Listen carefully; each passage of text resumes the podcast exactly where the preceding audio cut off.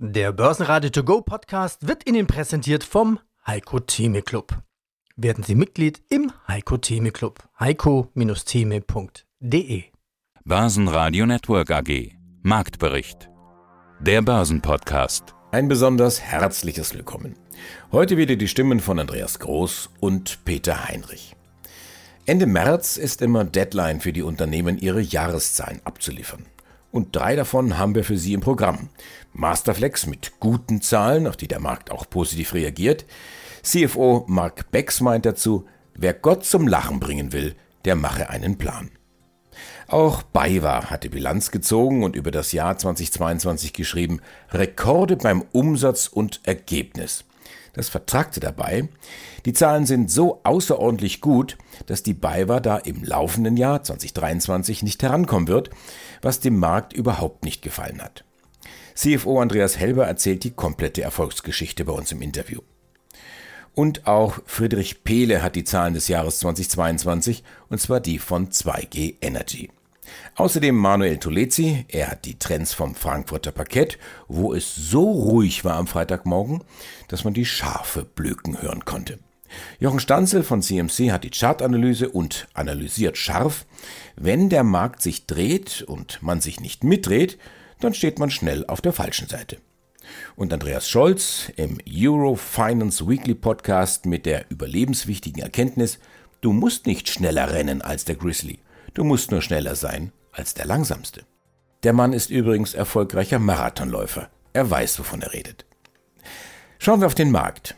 Was interessiert mich das Bankenbeben und die Zinssorgen von gestern, schien das Motto am Freitag gewesen zu sein. Eine bemerkenswerte Woche ging zu Ende. Über 600 Punkte machte der DAX gut. Über 100 davon allein am letzten Handelstag der Woche.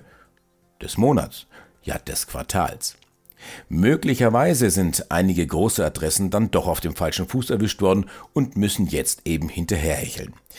Der DAX schloss bei 15.629 Punkten, ein Plus von 0,7 Prozent.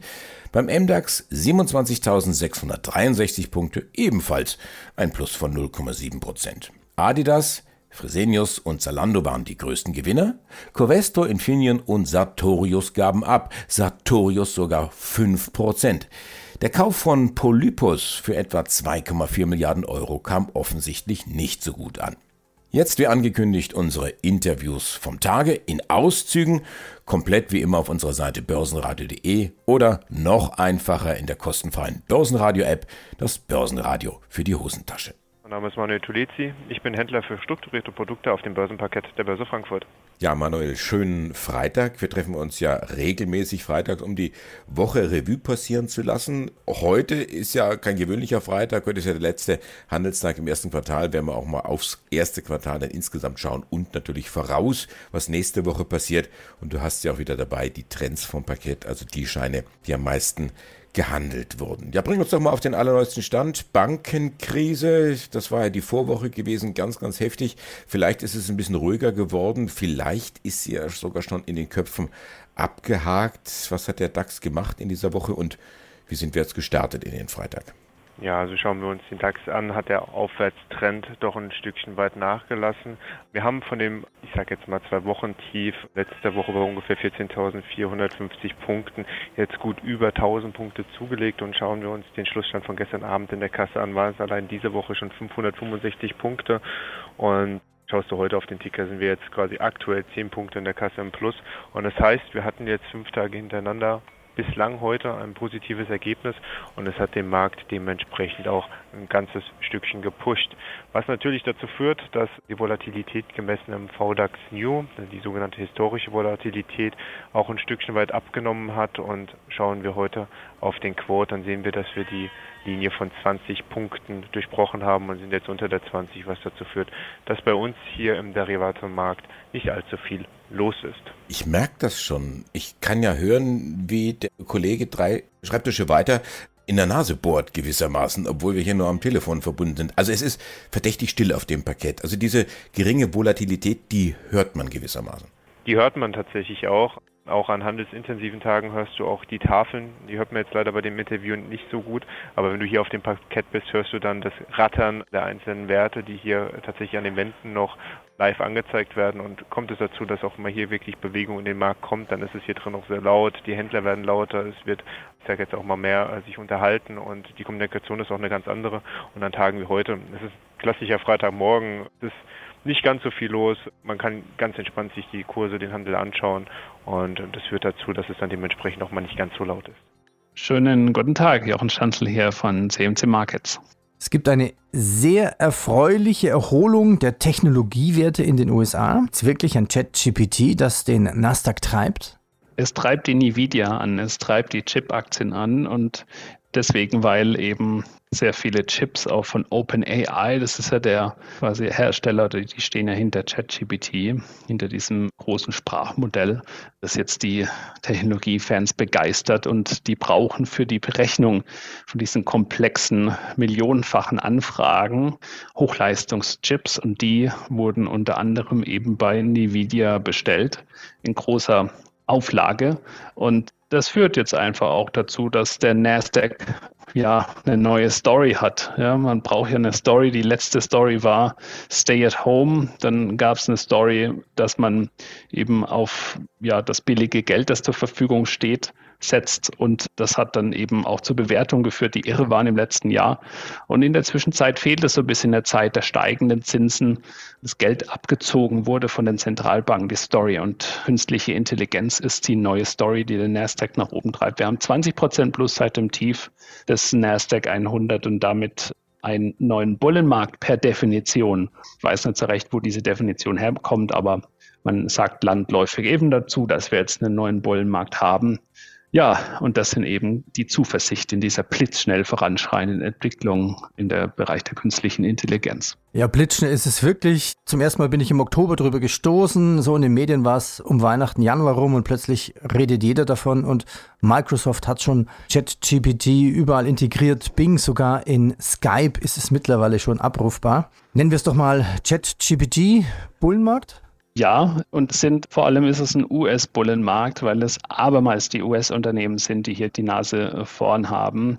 Und der Nasdaq ist der Index, der von einer günstigen Geschäftsentwicklung, die kommen könnte, das ist ja immer noch dann immer das Offene, auf das man spekuliert, dass da eben auch Geld dabei rumkommt. Aber wie du sagst, ist das wie ja, ein Algorithmus, der überall integriert werden kann, von der Bilderkennung bis hin zur Sprachgenerierung, bis hin zu Texterstellung, bis hin zu automatischem Programmieren. Also das kann irgendwie alles und alles, was wir bisher, ich komme jetzt vielleicht auch ein bisschen ins Schwärmen, weil es mich selbst eben auch sehr beeindruckt, alles, was bisher entwickelt wurde von, von Computern zu Computerchips, zu Grafikchips, zu, und davor war das Internet, das ist irgendwie parallel gelaufen. Und das alles hat ja erstmal da sein müssen, dass wir eben jetzt künstliche Intelligenz nutzen können. Das sind jetzt Systeme, die, sagen wir so, wie du und ich, kein Verständnis haben von der Welt. Also die sind nicht hier zu Hause, die haben dieses Weltverständnis nicht, das wir haben, aber die sind einfach viel, viel schneller im Verarbeiten, Denken, so wie ein Taschenrechner.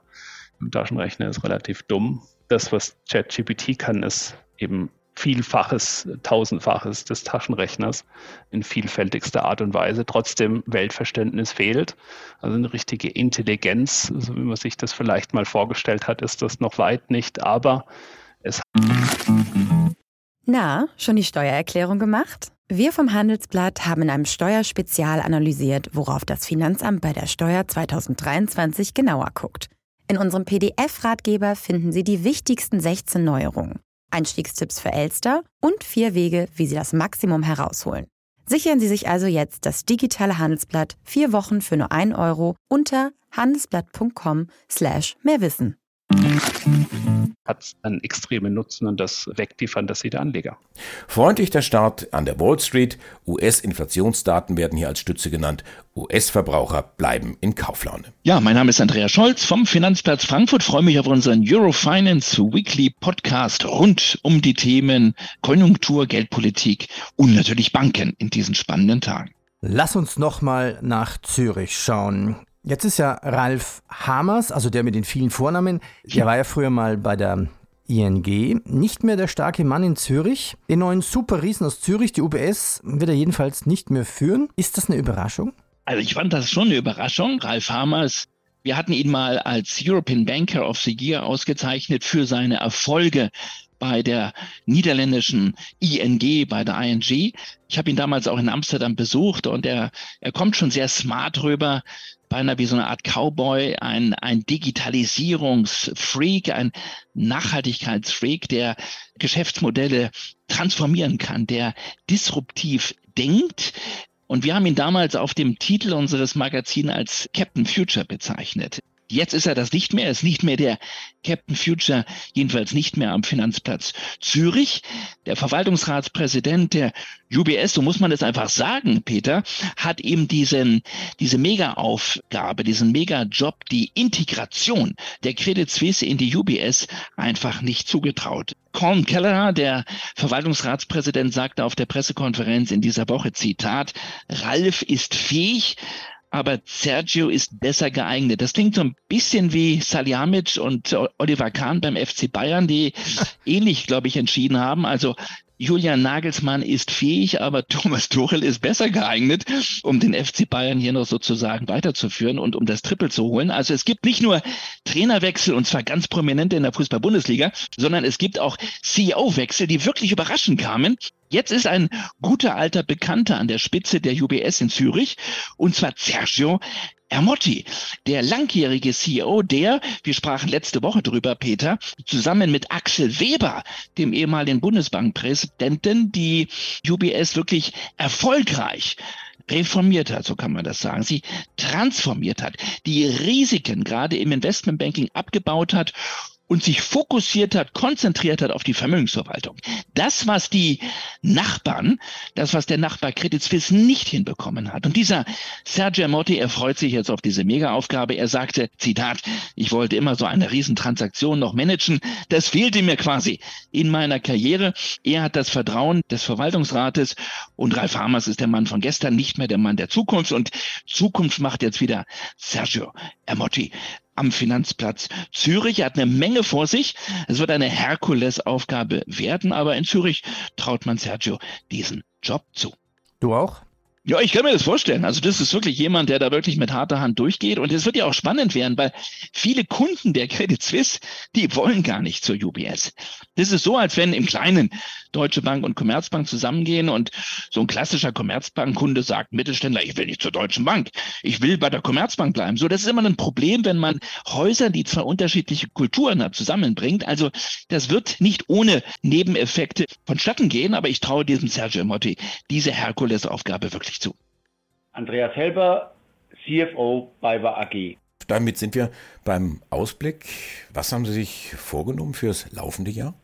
Nun, wir haben anders als in den Vorjahren heuer zum ersten Mal für das Jahr 23 eine Guidance gelegt diese Woche in den Veröffentlichungen. Die ist vom Markt teilweise so ein Stück aufgenommen worden, dass man mit Enttäuschung reagiert hat, was ich überhaupt nicht verstehe. Wir haben deutlich gemacht, dass 2022 ein absolutes Spitzenjahr war. Schauen Sie, wir haben 504 Millionen EBIT eingefahren nach 266 Millionen im Jahr zuvor. Da sind Sondereffekte drin, insbesondere im Agrarbereich, insbesondere in der klassischen Energie. Denken Sie nur an das Thema der Heizölkosten, aber auch der Spritkosten. Im Agrarbereich im Wesentlichen die Düngerthematik, die sicherlich Einmaleffekte hervorgerufen hat. Wenn wir das alles relativieren, ein Stück weit rausnehmen und dann auf die Guidance kommen von 320 bis 370 Millionen Euro für das 23er Jahr, dann ist das ein zugegebenermaßen vorsichtiger, aber realistischer Blick auf das Jahr, das sehr viele Unwägbarkeiten hat, die wir jetzt noch nicht kennen. Ich glaube einfach nicht, dass wir jetzt eins zu eins dieses Superjahr 2022 werden wiederholen können. Aber auch das haben wir gesagt, wir befinden uns auf einem Weg dorthin. Und wir hatten in 2021 eine Guidance ausgegeben für den Zeitraum bis 2025. Das war unser Planungshorizont und sagen, wir wollen in 25 bei 400 bis 450 Millionen EBIT sein. Und den nehmen wir jetzt nach oben. Und unsere neue Guidance für 2025, die lautet 470 bis 520 Millionen Euro. Das heißt, wir wollen das Ergebnis des Jahres 2022 zum New Normal des Jahres 2025 werden lassen. Und das kann und wird gelingen, weil der insbesondere Treiber in diesem Bereich natürlich die erneuerbaren Energien sind, wo das Wachstum ungebrochen ist. Die anderen müssen sich nur ein bisschen mehr oder weniger nach vorne bewegen und dann werden wir schon dorthin kommen. Das klang jetzt so, als ob Sie sehr überrascht gewesen sind, dass der Markt da so reagiert auf diese Zahlen, gerade auf diesen Ausblick. Wenn man natürlich jetzt aus so einem Rekordjahr kommt, dann liegt die Latte hoch und jetzt sagt, naja, um bei diesem Bild zu bleiben, die BayWa, die Latte bleibt jetzt da erstmal liegen. Wir haben jetzt 504 als operatives EBIT und das ist so plus minus das, was sie die nächsten Jahre dann auch vorhaben, mittelfristig bis 2025. Also so, so richtig überrascht können sie ja nicht gewesen sein, dass der Markt da zunächst einmal verschnupft reagiert. Natürlich bin ich nicht überrascht, weil ich kenne ja den Markt und der Markt kennt nur eine Richtung, da geht es immer nur nach oben. Wir haben ein Unternehmen zu führen und in diesem Unternehmen muss ich mich auch mit den Realitäten auseinandersetzen. Und da sage ich mal, da hatten wir eben einen guten Ausreißer jetzt nach oben, aber das sind wir ja noch nicht. Wir, wir kommen von Ergebnissen. Ich habe gerade in einer Veranstaltung die Fünf-Jahres-Reihe aufgelegt von wo wir dort kommen. Wir haben vor zwei Jahren zum ersten Mal die 200 Millionen überschritten, im letzten Jahr dann 266 Millionen. Das ist für mich die Latte, die auch kontinuierlich, und wir haben jedes Jahr eine Ergebnisverbesserung geschafft, die Latte, die kontinuierlich nach oben gelegt wird, aber ich brauche sie nicht auf eine Sprunghöhe zu legen, wo ich schon jetzt weiß, dass ich da nicht hinkomme. Aber schauen Sie, das ist das Ziel, wo wir in 2025 drüber springen wollen. Wer noch oder wieder Telekom-Aktien im Depot hat, der dürfte sich freuen. Mit über 22 Euro steht die Telekom so hoch wie zuletzt vor 20 Jahren. Und dazu gibt es noch die gewohnt starke Dividende von 70 Cent, falls die Anleger am Mittwoch zustimmen. Friedrich Behle von der 2G Energy AG. Ich bin im Hause 2G der Finanzvorstand, zuständig für Finanzen, Kapitalmarkt, Controlling und Personal. KWK. Sie stellen Blockheizkraftwerke her zur dezentralen Energieversorgung mittels Kraft-Wärme-Kopplung. Ja, starten wir aber mit den vorläufigen Jahreszahlen 2022. Konzern Gesamtleistung plus 26 Prozent. Schauen wir noch auf das Umsatz. Hier auch starkes Wachstum in turbulenten Zeiten, so haben Sie Ihre Präsentation auch überschrieben. Im Wort turbulente Zeiten ist ja auch das Wort Turbo drin. Turbo-Umsatz mit 312,6 Millionen im Vergleich zum Vorjahr von 266 Millionen. 2G Energy AG steigert auch plus 23 Prozent das EBIT auf 22 Millionen Euro. Was waren denn die Treiber, die Turbotreiber? Nun, zum einen muss man sagen, dass ungefähr Mitte des Jahres das Thema Materialverfügbarkeit doch deutlich sich entspannte, unabhängig von der Frage steigender Materialpreise. Aber die Verfügbarkeit und auch logistische Engpässe haben wir ja im Sommer hinter uns gelassen. Und dann haben wir schon gesehen, dass die zahlreichen Dinge, die wir implementiert haben, um eben ein industrielles Prozessmodell äh, statt eines handwerklichen Prozessmodells zu haben, auch greifen. Das heißt, wir sehen, dass in vielen Bereichen die konsequente Fokussierung auf Prozesstreue, qualitätsorientierte Prozesse, Standardisierung, Vorplanung, saubere Dokumentation dazu führen, dass eine Montage deutlich besser abgestimmt ist, zügiger durchläuft und dadurch eben insgesamt schneller und effizienter wird. Und das ist sicherlich ein großer Teil, warum der Output die Gesamtleistung so deutlich gestiegen ist. Um es einfach nochmal in Zahlen zu sagen, von 268 oder 269 Millionen haben wir 70 Millionen draufgelegt, also 26 Prozent. Das ist auch schon sehr erfreulich. Okay, eine interne bessere Organisation ist das eine. Das andere ist natürlich die Aufträge, die müssen ja da sein. Die kommen jetzt, habe ich so verstanden, mehr aus dem Ausland als auch aus in Deutschland. Wie ist da das Verhältnis und warum mehr aus dem Ausland? Deutschland ist ja unser Heimatmarkt und Deutschland ist weltweit traditionell der größte und reifeste Markt, wenn es um BRKWs geht. BRKW ist eigentlich eine typisch deutsche Erfindung, hocheffizient, aber auch hochkomplex oder umgekehrt hochkomplex oder eben hocheffizient. Der deutsche Heimatmarkt hat doch etwas gelitten im dritten und vierten Quartal hinsichtlich der Diskussion Gasmangellage einerseits, das waren die Erdgaskunden und andererseits genau umgekehrt bei den Biogasbetreibern die Frage nach oder die, die Sorge, Teil der Übergewinnbesteuerung zu werden. Also viele Biogasanlagen haben gutes Geld verdient im Jahr 2022, weil sie flexibilisiert haben und auf diese Weise an den hohen Strompreisen gut partizipieren konnten und sahen sich jetzt der Frage ausgesetzt, ob sie nicht möglicherweise auch Teil dieser Übergewinnbesteuerung werden sollten. Mein Name ist Marc Becks, ich bin der Finanzvorstand der Masterflex SE. Kurzer Exkurs in den Sport, als ich meine Frau begleitet hatte für ihren ersten Halbmarathon.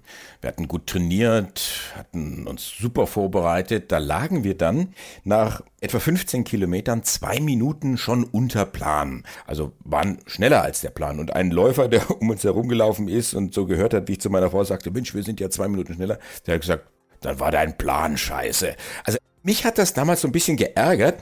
Sie liegen mit Ihren Zahlen über dem angehobenen Plan. Also ich möchte jetzt nicht, dass Sie sich ärgern, aber Sie können sich denken, was ich fragen will. Ich kann mir denken, was Sie fragen wollen. Wenn ich sage ja ganz gerne mal so, willst du Gott zum Machen bringen, dann mache einen Plan.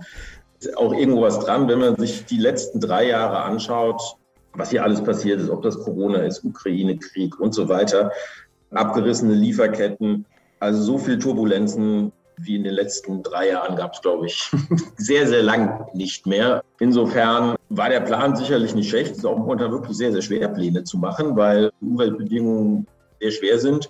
Wir nehmen das logischerweise so, wie wir das die zwei Corona-Jahre sportlich genommen haben und auch dort eigentlich gut performt haben, nehmen wir natürlich jetzt auch so ein Jahr wie 22 sportlich gerne mit. Wichtig wird ja sein, aus, aus beiden Situationen auch zu lernen, das Gelernte für die Zukunft anzuwenden.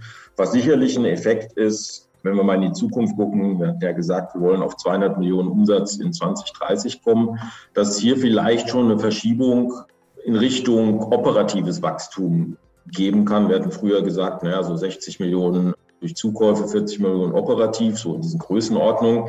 Jetzt könnten wir uns schon vorstellen, dass vielleicht der Anteil eher des operativen Wachstums größer ist und vielleicht durch Zukäufe eher weniger kommt, auch wenn wir uns gegen größere Zukäufe logischerweise nicht wehren. Aber es bietet uns sozusagen jetzt schon diese Plattform mehr Möglichkeiten, weil wir einfach zwei Jahre schneller sind jetzt im Umsatzwachstum, ähm, um unser Ziel 2030 zu erreichen.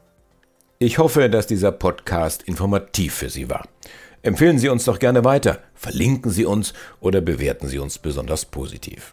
Ich bin Andreas Groß und wünsche Ihnen stets viel Erfolg bei all Ihren Investmententscheidungen. Schreiben Sie mir doch gerne unter redaktion.brn-ag.de. Börsenradio Network AG Marktbericht. Der Börsenpodcast. Der Börsenradio To Go Podcast wurde Ihnen präsentiert vom Heiko Theme Club. Werden Sie Mitglied im Heiko Theme Club. heiko-theme.de